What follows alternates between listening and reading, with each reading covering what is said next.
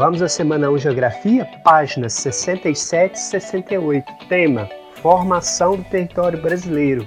Objetivo: identificar os ciclos econômicos na ocupação do espaço. O sétimo ano, você já sabe aí, o foco nessa etapa de estudo de vocês é o Brasil, tá? Então a apostila de vocês já começa tratando da formação do território brasileiro. Observe aí, temos já três mapinhas. Um, dois, três. Vocês vão observar aí que é uma evolução. O território brasileiro começa menor nós vamos ganhando terras. Observem aí, gente. Mapa 1, século 16, mapa 2, século 18, mapa 3, século 19. Olha aí o mapa 3, pessoal. Não tem o estado do Acre. O Brasil comprou o Acre da Bolívia por volta de 1900, ok? Isso é interessante para vocês concluírem que a evolução do território é um processo nós podemos ganhar ou perder terras no futuro. Isso é muito interessante. É um processo dinâmico, tudo bem? Vamos pensar então nos ciclos econômicos que foram extremamente importantes para a evolução desse território que temos nos dias atuais, ok? Temos aí, gente,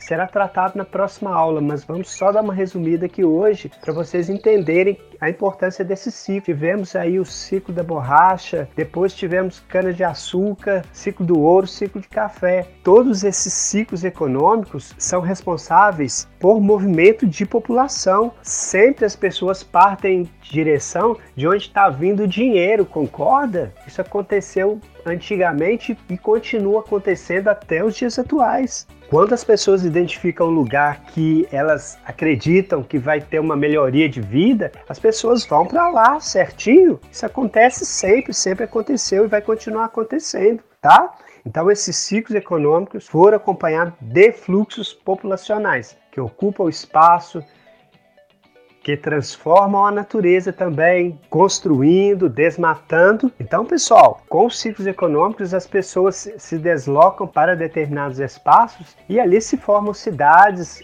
ali acontece o desenvolvimento econômico. Interessante aí, né, que para ocupar o espaço, o homem interfere na natureza. Para as construções humanas, o homem interfere no espaço natural. Essa é uma discussão muito interessante, porque nós precisamos equilibrar a ocupação humana com a manutenção dos aspectos naturais. Já vista, nós precisamos da natureza. Não é só o dia que a gente chega, mas as próximas gerações precisarão do espaço da natureza para sobreviver.